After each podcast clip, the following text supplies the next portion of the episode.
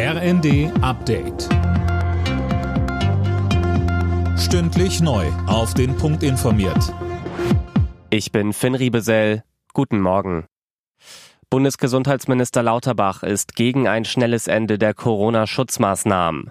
Zwar ist die Lage mit Corona insgesamt entspannter, Lockerungen sind wegen der angespannten Lage in den Kliniken aber nicht sinnvoll, so Lauterbach im ZDF. Würden wir jetzt alles sofort fallen lassen, dann würde natürlich die Belastung zunehmen in einer Art und Weise, wie es nicht gut vertretbar wäre. Richtig ist, wir können nach dem Winter mit einer deutlich entspannteren Situation rechnen. Dann hat sich so viel Immunität aufgebaut, das sagt ja auch Herr Drosten, dass wir im Sommer eine ganz andere Lage haben werden. Auch die Vorsitzende der Wirtschaftsweisen, Monika Schnitzer, lehnt ein schnelles Ende der Schutzmaßnahmen ab.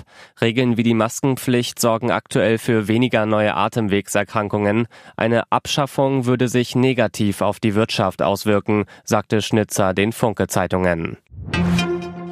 Russland verbietet Ölexporte in Länder mit Ölpreisdeckel. Kreml-Chef Putin unterzeichnete ein entsprechendes Dekret, im Kasten berichtet. Gelten soll das Verbot von Februar an bis mindestens zum 1. Juli. Betroffen sind davon die EU und die G7-Staaten sowie Australien. Sie hatten vor wenigen Wochen einen Preisdeckel für russische Öltransporte über den Seeweg beschlossen. Die Grenze liegt bei 60 Dollar pro Barrel. Damit soll Moskau weiter unter Druck gesetzt und so die Finanzierung des Krieges gegen die Ukraine erschwert werden.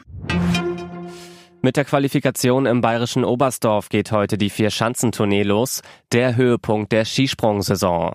Lokalmatador Karl Geiger führt das DSV-Team an. Letztes Jahr hatte der Japaner Ryoyu Kobayashi die Vier-Schanzentournee gewonnen.